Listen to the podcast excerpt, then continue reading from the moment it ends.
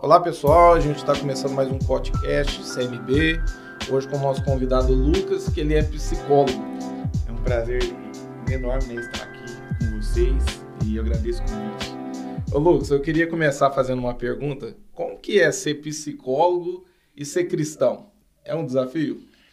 É um desafio, mas eu costumo dizer assim que não tem problema nenhum, tanto ser psicólogo como ser cristão, porque assim como qualquer outra profissão aí que nós temos, é, é cada uma tem seus desafios e, e ser cristão não me impede de ser psicólogo, e da mesma forma que não impede talvez o pintor de ser pintor, o padeiro de ser padeiro, enfim.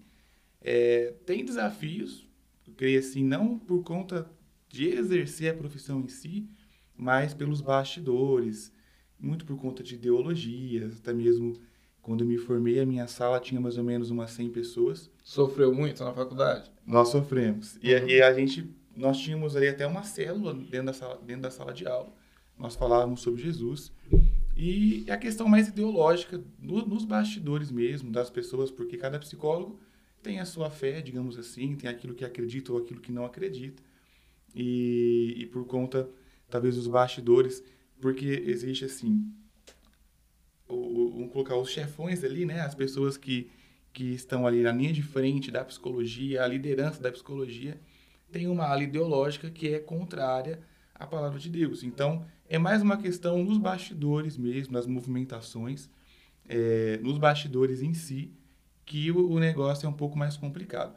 Em relação à profissão, em exercer é, no atendimento, tanto quem trabalha na clínica ou em outras áreas que a psicologia é, fornece, oferece né, para os seus profissionais, não tem essa dificuldade. É mais a questão de bastidores, que é a questão mais complexa, assim. Batia muito de frente com o pessoal lá não, na faculdade? Então, é, tem, tem, tem uns poréns aí. Eu comecei na faculdade, a maioria dos professores eles têm uma, uma ideologia mais socialista, de esquerda, alguns são ateus, e eles confrontam muito né, é, é uma, uma situação assim, ó, os primeiros três anos de faculdade, é, a gente teve muita matéria de, um, de humanas mesmo, social, filosófica, então eram pessoas que vira e mexe falavam algo, algo de Deus e davam aquela, é, como pode dizer? Aquela blasfemada. Isso. e a gente, poxa, se vir numa situação é agora, né? Qual vai ser a minha atitude? Eu lembro que eu, que eu orei a Deus, falei, Deus, eu vou ser aquele que vai levantar a bandeira e vai brigar até o final dessa faculdade aqui. E eu, eu queria fazer isso. Na, na, realidade, eu queria me levantar, igual no filme Deus está morto, e começar a, a, a confrontar. Mas é, Deus me direcionou a outra situação, a ir pelas beiradas. Então, a ah. gente começou a evangelizar um por um, nós começamos a conversar é, entre os alunos ali. Então, vinham as provocações, né? Tinha um pessoal na frente ali, eles vinham provocando a gente. Ah, porque esses crentes, ah, porque crente da bunda quente, e começa aquelas, aquelas coisas, crente sem vergonha, pastor só quer roubar dinheiro, e começaram a generalizar, sabendo né, que nós éramos cristãos, para chamar a gente para briga. E no final das contas, nós, eu preferi, acabei assumindo uma postura de líder na sala do pessoal é, que coordenava a cela, lógico que tinha outros líderes junto comigo, e a nossa, nossa postura foi uma postura de ir pelas beiradas, tanto é que dos 100 alunos mais ou menos que tinha na nossa sala, uns 60 chegaram aí na nossa célula, Olha que legal. chegaram a participar. É, não com frequência, né? Com frequência, uns 20 alunos participavam da toda semana do, do discipulado. Então, Deus deu uma outra estratégia. Mas em todo momento, até o último ano de faculdade, tinha essa questão, essa perseguição, essa, essa insinuação para poder chamar para briga. Não todos da sala, mas aqueles de uma ala ideológica mais mais radical, digamos assim. Legal.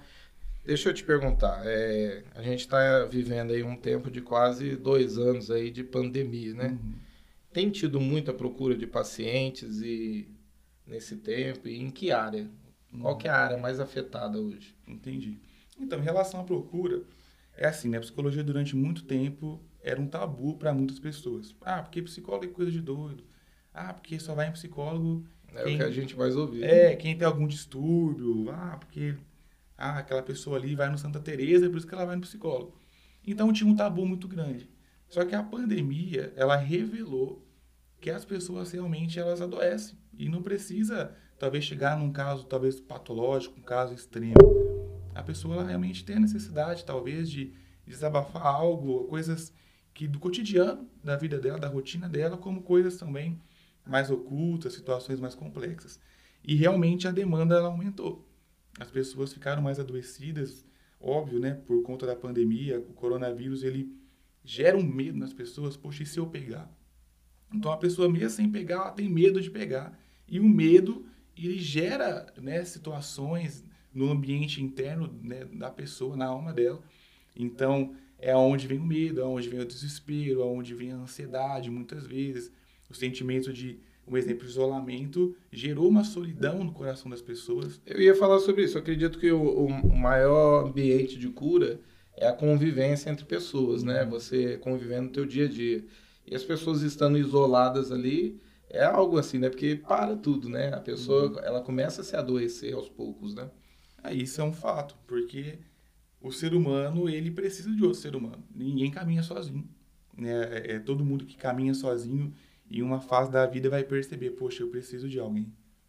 Lógico que cada um tem a sua necessidade. Talvez tem pessoas que elas são muito mais extrovertidas ali, elas dão uma abertura maior para uma socialização, e outras um pouco mais né, lenta em relação a outras pessoas. Não tem um certo ou um errado nesse sentido.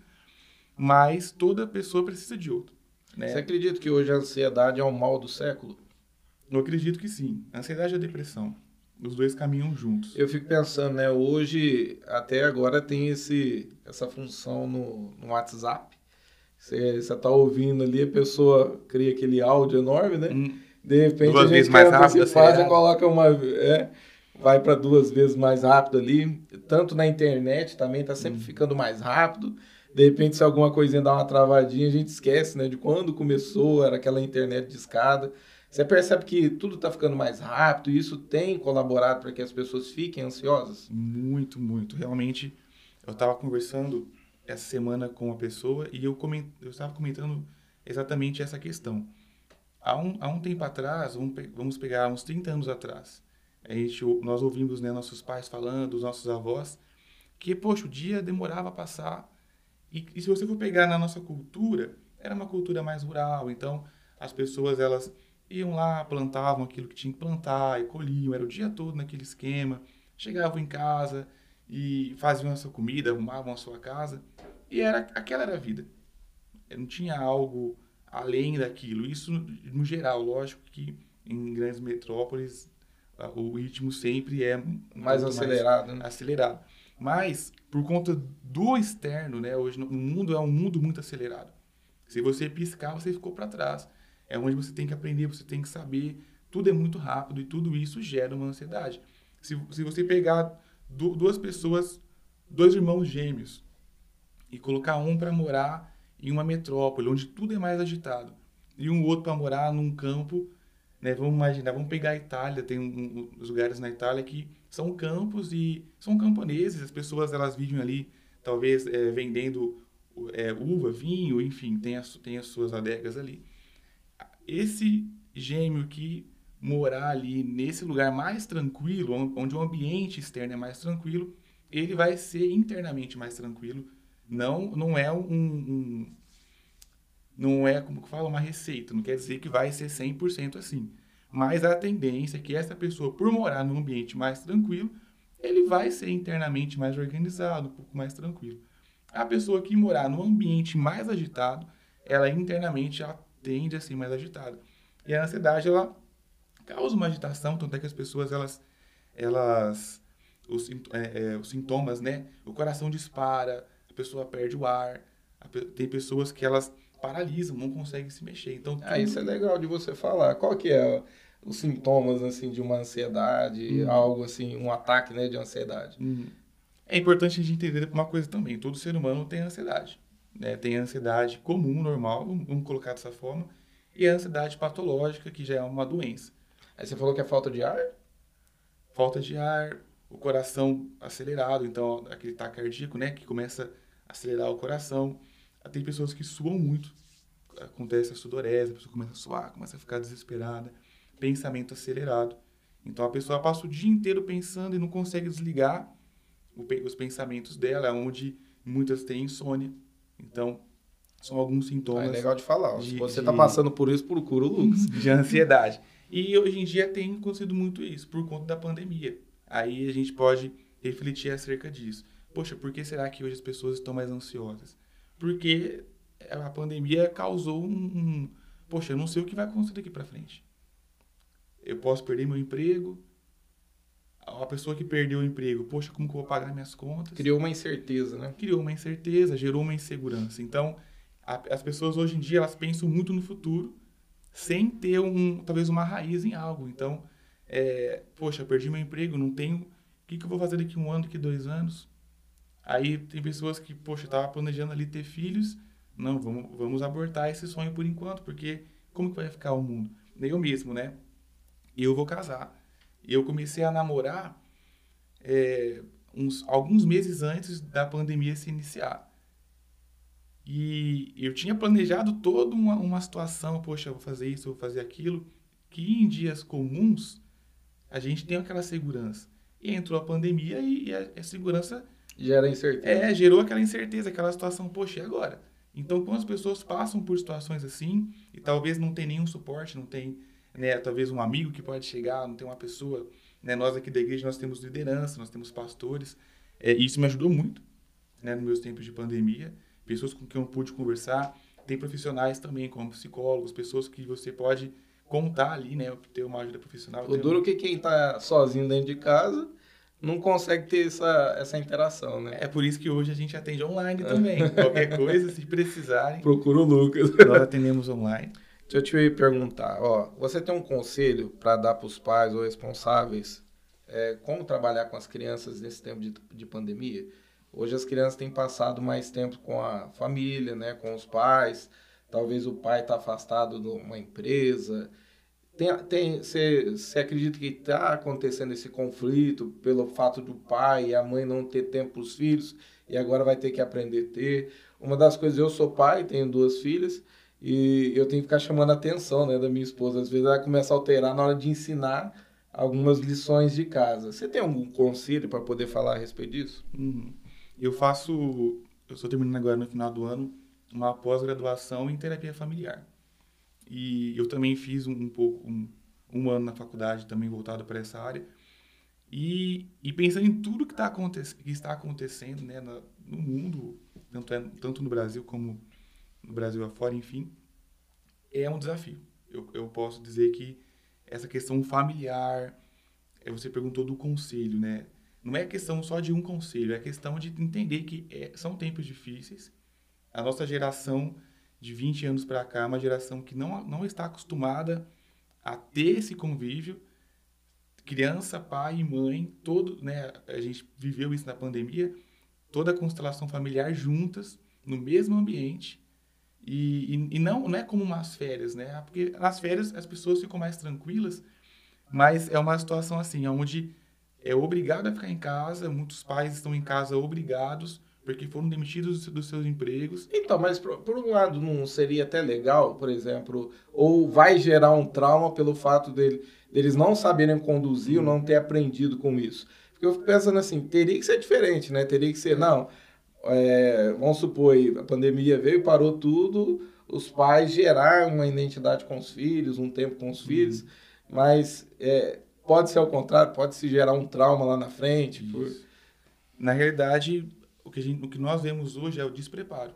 Os pais que estavam preparados passaram dificuldades, mas eles, poxa, estavam conscientes com a situação, vamos tentar dar um jeito ali.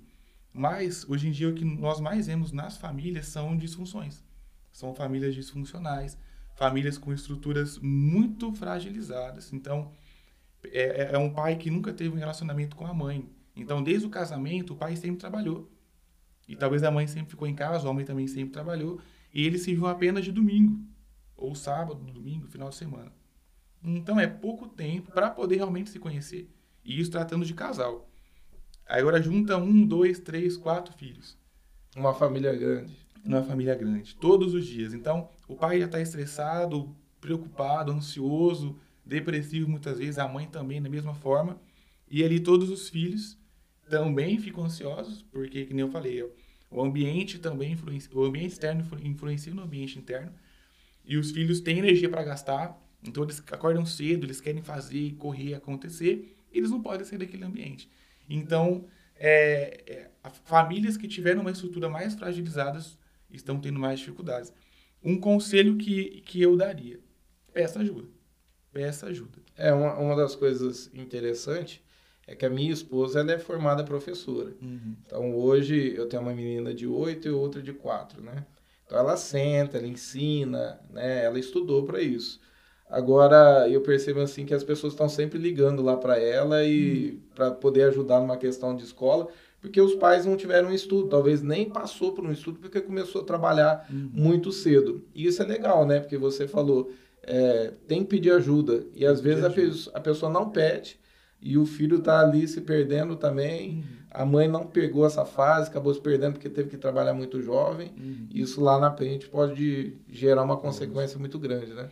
E, e, é uma situação assim, ó, o pedir ajuda é que, é que nem eu comentei, né? Aqui na nossa igreja nós temos líderes, nós temos pastores. A igreja não parou na pandemia, né? Nós, lógico, com todo, toda a segurança, respeitando todas as normas, todos os decretos, nós ficamos aqui, né? Nós temos três, quatro pastores todos os dias dispostos, tem eu como psicólogo, tem as pastoras também aqui na igreja. Então, quem precisar de ajuda, procura, né? Vem, conversa, dá uma ligada e, e nós estamos aqui dispostos. Tem lugares que não existe isso. É. É, ainda mais, enfim, a gente sabe que no Brasil é um país muito grande, né? Então, tem lugares que as pessoas não têm aonde procurar ajuda.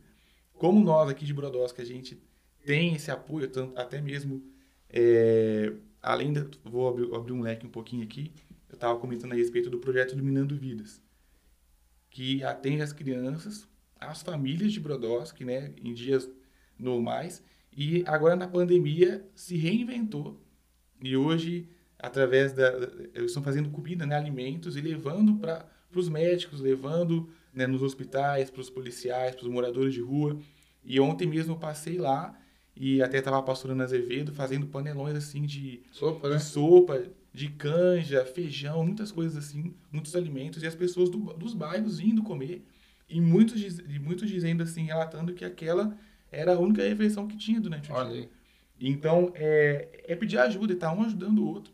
E, e né, vamos supor, a pessoa às vezes é da nossa igreja e não pede ajuda. e não, não Então, busca ajuda, procure ajuda, porque não é fácil. Né? A sua esposa ela é formada, ela é professora, e até ela, às vezes, na hora de ensinar, você comentou, né? Fica um pouco mais nervosa. Fica meio perdida. Fica meio perdida. Imagina um pai que não tem qualificação não tem nessa área. Então, é, é difícil. Então, pede ajuda. Poxa, ó, tá acontecendo isso lá em casa. É porque as pessoas têm um pouco de orgulho muitas vezes, ou vergonha. Poxa, não posso revelar que tem esse problema. Mas, na verdade, um ajudando o outro. Porque eu tenho os meus problemas, o senhor tem o problema do senhor, né? Então a gente precisa estar um ajudando o outro. Cada um tem o. Tem a, a, a gente tem a resposta, talvez, para a pergunta da outra pessoa. Isso é legal. É importante pedir ajuda. Isso. Ó, você é um, do, é um dos líderes de jovens hoje. Como é que é trabalhar com, com jovens hoje? É, também é um desafio, né? Nós podemos colocar dessa forma. A nossa Ó, geração... O pastor teve aqui no podcast, ele falou assim que os jovens de hoje dão menos trabalho que os jovens de antigamente. Não. Os jovens de antigamente davam muito trabalho. Isso aí é muito bom pra gente, né? Nós que somos jovens aqui, liderança. Mas é um desafio no sentido desses, dessa nova geração. É, é um legado que vocês, pastores, deixaram para nós. Que, então a gente observa muito vocês. Eu trabalho aqui na igreja, então observo muitos pastores. Observo o senhor, observo o pastor Jefferson, pastor William, enfim, todos os pastores. E então de pegar esse legado e transmitir para essa nova geração. Só que é uma situação assim, ó, a nossa geração hoje é uma geração que vive mais no virtual do que talvez na, na realidade aqui, né, desse plano é, físico do, da Terra. Então, é o desafio de como se conectar com esses jovens. Qual a linguagem que eles estão falando. Então, nós como igreja, nós tivemos que nos reinventar. Tanto é que hoje tem um podcast aqui. É né, vocês não estão vendo, mas tem um Erics ali atrás. Ó, às vezes eu fico olhando para ele, porque ele tá ali mais. Né? E a gente está aqui na correria de, de fazer as questões online. E, e, graças a Deus, né, Deus foi honrando a gente. A gente conseguiu comprar os equipamentos necessários para poder estar tá divulgando. Mas a questão de se conectar. E hoje é assim, ó, eles vivem mais no mundo virtual do que no mundo real, propriamente dito. São jogos, são filmes, são muitas coisas. E nós sabemos que Deus ele tem uma realidade. Deus ele tem algo real para nós. Se a gente ficar nesse mundo virtual, né, nós que somos jovens, se a gente fica nesse mundo virtual e não vive o um mundo real, a gente perde um pouco da essência daquilo que é de Jesus. Porque é uma situação assim, ó. Jesus nos chamou para amar pessoas. Se eu vivo muito no mundo virtual, eu não vou ter contato com pessoas. Então eu não vou aprender a amar, porque amar não é um negócio bonzinho, né? Amar é quando o outro faz mal para mim e eu tenho que aprender a lidar com a situação, a enfrentar cara a cara a pessoa. Eu namoro, né? Logo, logo eu vou estar noivando em nome de Jesus. E, e eu até conversei com a minha namorada, com a Vitória, e falei assim, ó, do comecinho do nosso namoro, há uns dois anos atrás, eu falei, tudo que a gente vai que resolver, nada de WhatsApp. Porque hoje em dia os casais começam... Tudo mais fácil, né? É, já, porque eu fiquei bravo com isso aqui, e manda, e, e briga pelo WhatsApp, e quando se vê, parece que nada aconteceu. E na realidade, a gente tem que enfrentar cara a cara. Então, eu, eu dei esse exemplo para poder explicar que é importante a interação social, um conversar com o outro, para a nossa construção como ser humano. Porque o que é, aquela palavra que fala que o amor de muitos esfriaria, eu creio que a tecnologia está ajudando para que a gente não tenha essa empatia pelo outro.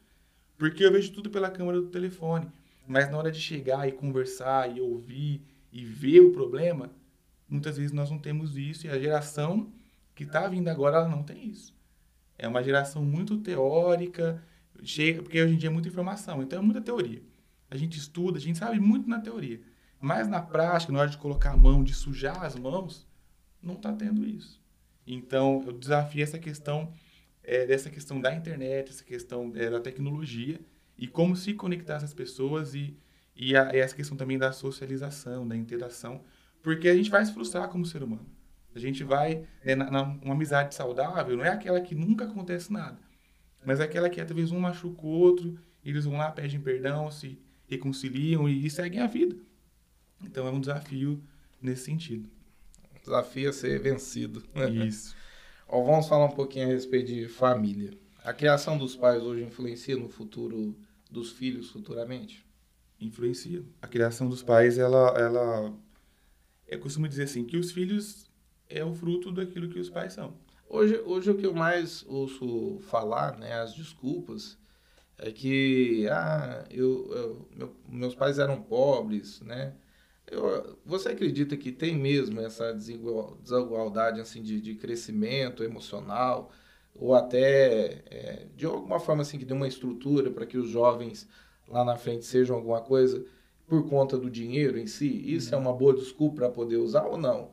é, vem mais mesmo da questão do pai ter um convívio com o filho, gerar uma identidade, uhum. mostrar o que é certo e o que é errado? É uma pergunta muito bacana, né? Porque às vezes a gente imagina assim, o um sucesso baseado no dinheiro. Então a pessoa é bem sucedida porque ela tem dinheiro. Então ela vai dar uma boa escola para os filhos. E, e, isso é importante, lógico, né? Muito óbvio.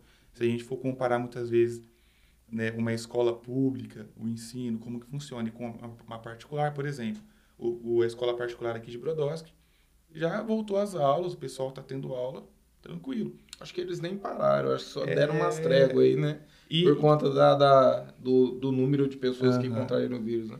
E na escola pública até hoje não. Então, não querendo... Voltou, né? Não, não voltou. E isso desde o ano passado. Então, muitas crianças, vamos supor, uma criança que saiu da pré-escola e foi iniciar o primeiro e o segundo ano, né? Ela ia aprender a ler, a, reconhecer letras, enfim, contar, subtração, adição. Ela não está aprendendo isso. Agora, uma criança da escola particular, ela já aprendeu, sabe ler, tem oito anos, sabe ler. Agora é da escola pública.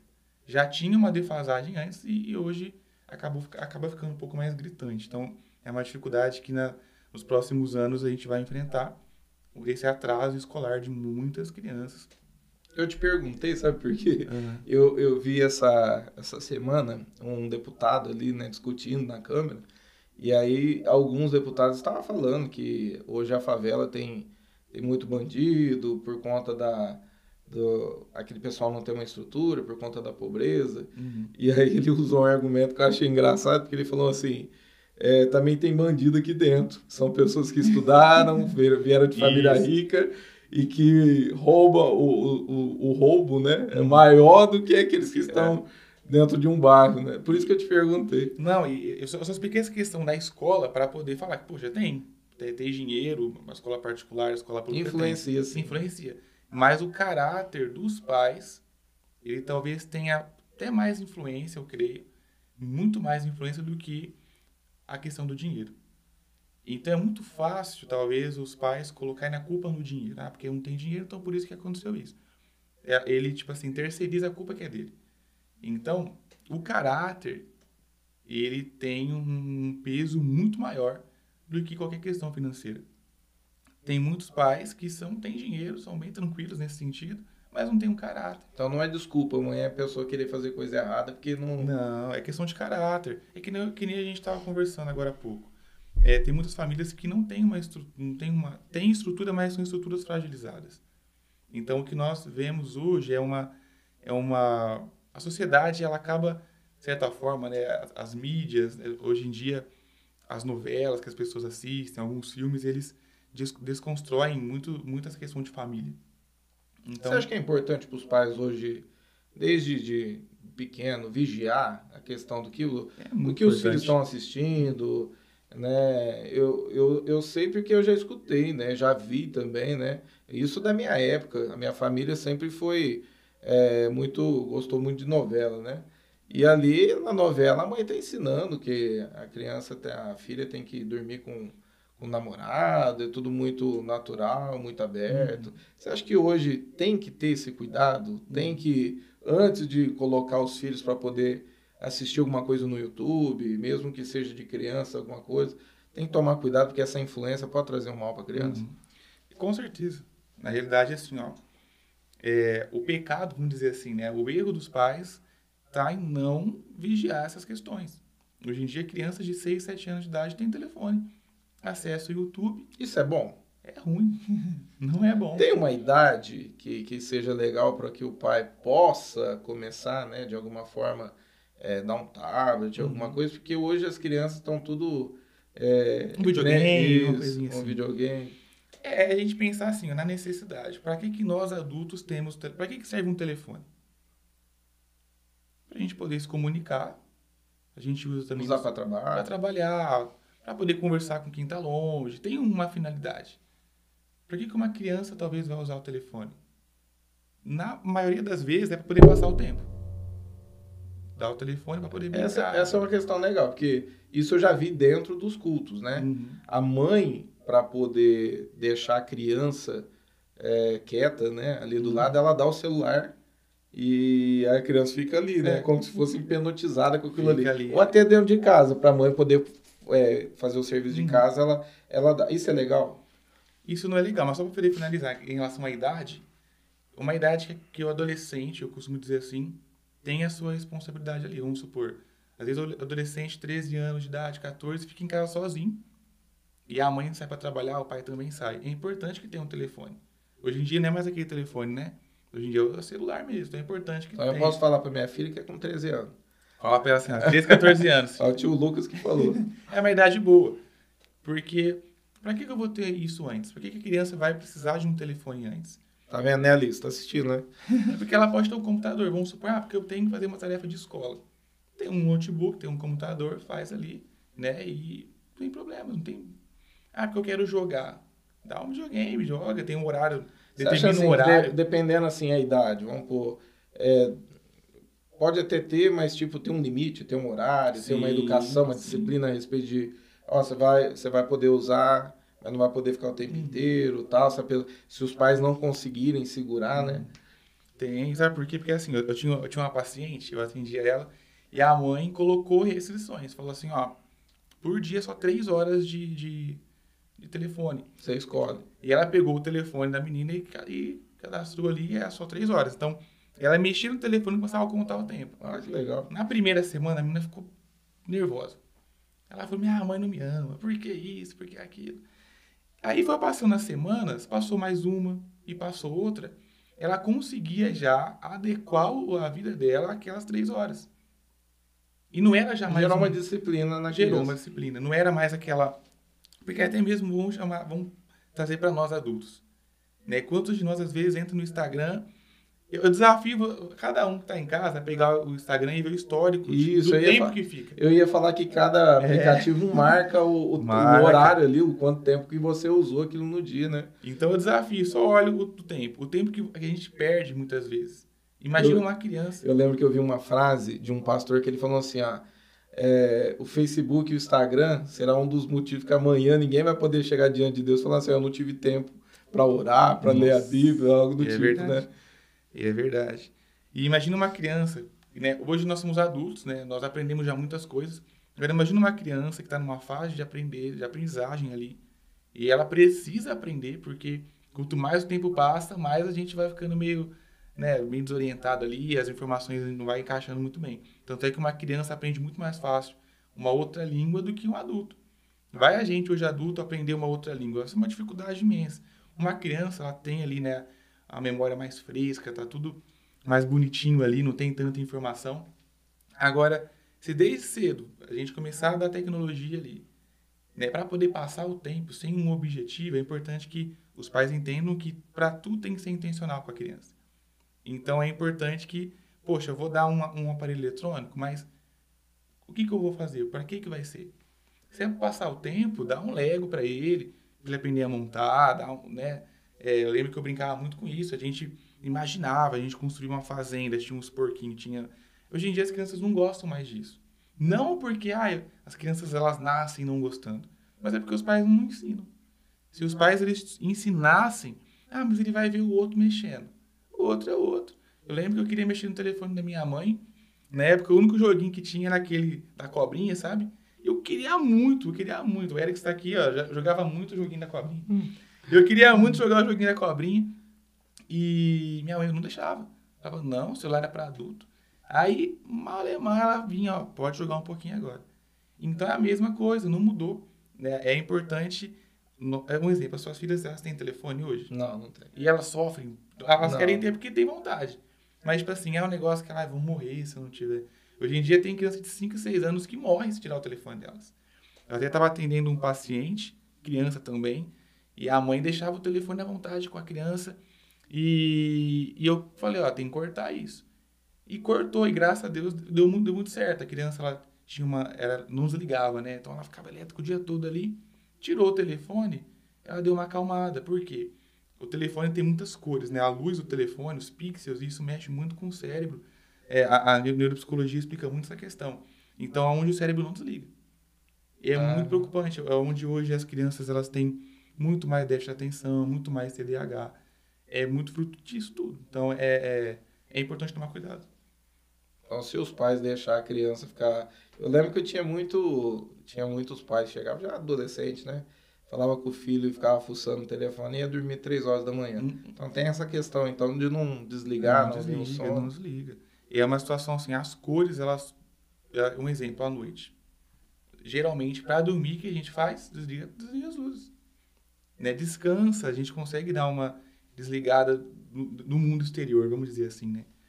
Mas tem pais que não, que deixa, então o filho fica lá. O sono não vai vir mesmo. O sono não vem, é muito difícil.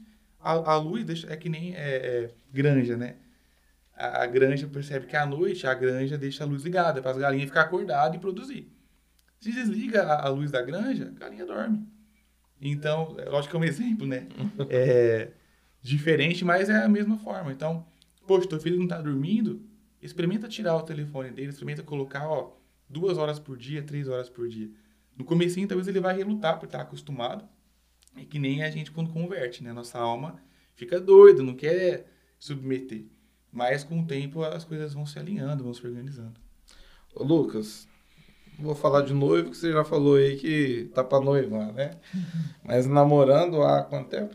Vai dar dois anos agora em agosto. Dois anos com a Vitória, né? Também é uma das líderes de jovens. É, é loucura pro mundo hoje guardar santidade, pro, né, o ato pro casamento. É uma loucura, na realidade, né? É uma, é uma, na, na verdade, é uma realidade que muitos não entendem. Hoje em dia... Vamos falar de hoje em dia, não. Vamos, vamos pegar uns 10 anos atrás. Você tem quantos anos? Tenho 26 anos. E ela? Tem 23. Os dois são virgens. Nós somos. E aí é uma, é uma loucura hoje pra... É, quando a gente comenta, poxa, um exemplo, né? Ela mais porque ela convive, ela faz faculdade ainda.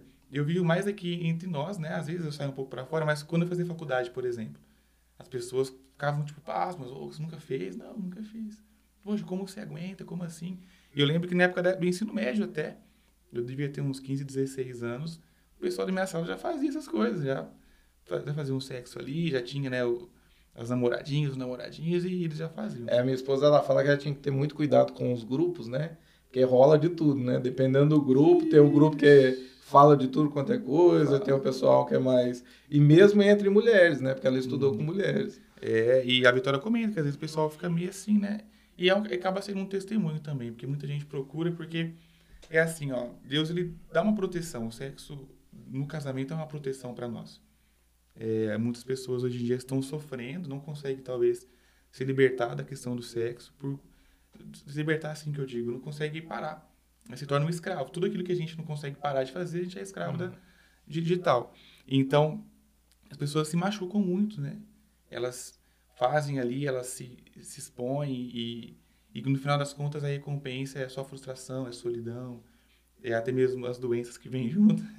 Você que trabalha com jovens hoje, eles têm entendido essa realidade? A respeito de santidade, se uhum. guardar para o casamento? Oh, é assim, os jovens que nós temos hoje são jovens novos. A maioria das pessoas que estão chegando hoje são jovens novos. E eles têm tido esse, esse entendimento. Mas muitos que estão vindo já, já foram no mundo, já fizeram, já. E, e é questão de lidar com isso, né? Poxa, não quer dizer que se você já fez um dia, né? Vamos supor, ah, não sou mais virgem, quer dizer que eu não vou para o céu, Deus não me ama. Não. Né? Pureza, santidade, é independente se você já fez um dia, se você deixou de fazer. Porque tem pessoas que não fizeram, mas se envolvem com outras coisas, como pornografia, masturbação, às vezes, né, um, um namoro ali mais acalorado, e tem que tomar cuidado. Né? Eu, eu, eu namoro hoje, eu falo assim, a gente tem que tomar cuidado. Nós precisamos a todo momento é, vigiar, nunca achar que tá bom. Ah, agora eu tô tranquilo com o namoro, não tem mais tentação. Não. Vai ter tentação todo dia, até no dia que você achar que não que tá tranquilo, não vai é dar. carne é carne. Carne é carne. Sim, né? Encostou de uma forma diferente ali, a situação já pode complicar, então é, é realmente fugir. Eu falo assim, né? Namoro cristão a gente tem que tomar muito cuidado, colocar guarda-reios, né? Colocar proteções para não é, é, bobear. A gente não pode bobear. Hoje o pessoal tem usado muito a corte, né? Para poder... Uhum. É, Se proteger. É, né? é um bom conselho, é um... É um é, isso é bom, uhum. né? Para é os é jovens. E no começo do meu namoro eu fiz três meses de corte para começar. Aí depois a gente saiu da corte. E, e vira e mexe a gente faz. Eu e a Vitória a gente, ó, vamos ficar um tempo sem beijar. Porque que começa né, a apertar a situação, não, vamos ficar um tempo sem beijar, vamos ficar um tempo sem abraçar. Já, já fez vários propósitos para poder dar uma, dar uma tranquilizada. E não é vergonha, porque todo mundo passa dificuldade, todo mundo enfrenta, luta. Ou é que nem a questão da família, né? Tem que pedir ajuda. Uma coisa que a Vitória sempre faz é chegar, pedir ajuda. Até mesmo o pastor aqui ajuda muita gente, conversa muito com a gente. E, e é importante. Você, hoje que, você, você acredita que hoje é, isso acaba virando um, um tabu? Talvez os, os jovens que acabam se perdendo é pelo fato de não buscarem ajuda uhum. ou terem, eu não sei, é, eu, o que eu mais percebo é que parece assim que eles olham para os líderes entendem tipo assim que os líderes também não erram uhum. se eu for falar vai ser um absurdo vai gerar um escândalo é, eles pecam muito nesse ponto de não buscarem ajuda não ter uma pessoa para quem conversar alguém que apoie uhum. alguém que esteja acompanhando sim é uma, é uma situação que o que mais pega é isso, é não pedir ajuda. Porque quando você não pede ajuda, você acha que é como o senhor falou. É só eu que passo por isso. O outro não passa, o outro não vai me entender. Na realidade, todo mundo passa por isso. E quando a gente começa a se expor, pedir ajuda, poxa, me ajuda nesse sentido, estou passando por essa situação, como que faz? A gente começa a perceber que não é aquele... Né, nós que somos cristãos, a gente sabe que é, o inimigo ele é sujo, ele é astuto, então ele vai querer pesar, vai querer jogar culpa, vai transformar uma situação em uma muito maior. Não que muitas vezes não seja, mas ele vai querer sempre te oprimir numa situação. E se você não, não se abrir, não falar, você vai, pode ficar preso naquilo, o inimigo zombando da tua cara, e você achando que só você que peca, só você que erra. Mas só para poder falar a respeito do mundo, né? O senhor perguntou assim, se para o mundo é uma loucura, isso para o mundo é uma loucura. Porque hoje em dia É... A gente fala mundo, né? Talvez a pessoa fala assim. Eu lembro que eu, eu ouvia muito isso, né? Ah, vocês são de outro planeta que não. é o mundo que a gente diz. As pessoas que não, que não, não são filhos de Deus ainda. A gente pode colocar assim. Né? Hoje em dia. Não conhecem a não palavra. Não conhecem a palavra de Deus. E, e as pessoas, para elas, é, é, é diferente. Porque elas não têm uma cultura cristã. Então, para elas não tem um problema. Poxa, qual que é o problema de, de fazer? Qual é o problema disso? Porque elas não aprenderam. Né? A gente que nasceu na igreja, a gente sabe que o sexo depois do casamento, que Deus tem todo um cuidado. Mas quem nasceu longe de Jesus, vamos colocar dessa forma, eles não têm esse entendimento. Né? Então, para eles, poxa, qual é o problema disso? Né? Os dois quiseram, ninguém foi obrigado a nada.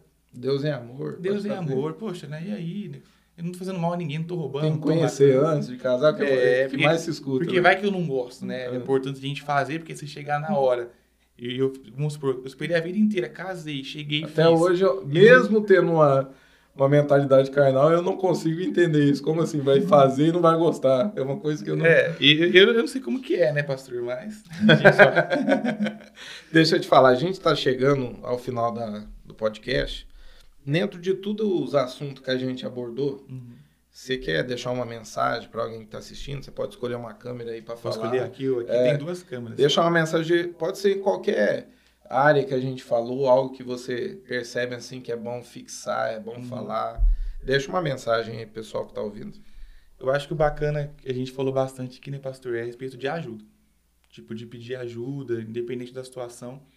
Então, veja assim, se você está passando por alguma situação, seja poxa, eu tô passando uma dificuldade por conta da pandemia, tô passando uma dificuldade por conta de uma ansiedade, uma depressão, uma dificuldade talvez com, né, no namoro, ah, ou no casamento, qualquer situação. É, todo ser humano precisa de outro ser humano.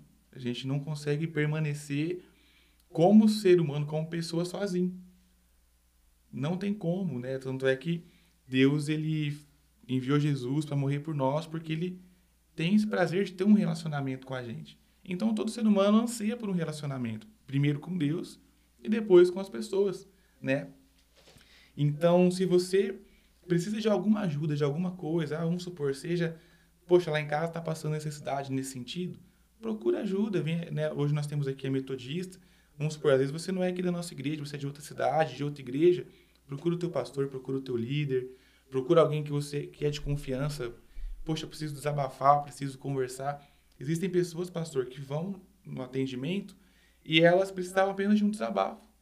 E elas não tinham um amigo, talvez um amigo que chegasse mais próximo ali e ouvisse ela já seria o suficiente. E muitos procuram ajuda psicológica, procuram minha ajuda, porque querem conversar um pouco, querem falar algo da vida, talvez, é, ah, minha esposa não vai me entender, ou meu marido não vai me entender.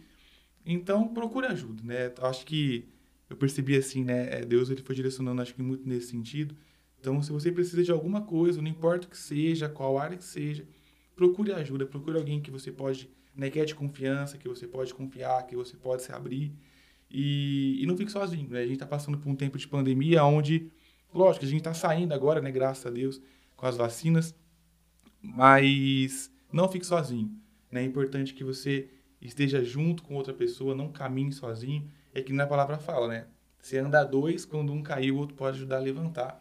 E é isso que eu acho que Deus foi direcionando né, esse podcast mais para essa questão de pedir ajuda aí. Ô Lucas, queria agradecer pela tua presença. Amém? Também agradeço muito por estar aqui. É, é um prazer, né? Sempre muito grande estar junto com Uma hora a gente vocês. marca uma volta aí. E eu queria agradecer por todo mundo que ficou nos assistindo até o final. É muito importante é, você deixar o seu like, compartilhar né, esse vídeo, compartilhe para tua família, compartilhe para teus amigos e deixa aí nos comentários o que, que você acha legal de estar tá colocando, estar tá acrescentando. A gente está aprendendo com tudo isso também, mas é importante aí você deixar aí a, a sua opinião. Isso vai servir, vai ser de uma utilidade muito grande aqui para gente. Deus abençoe sua vida e te guarde em nome de Jesus e até o próximo podcast.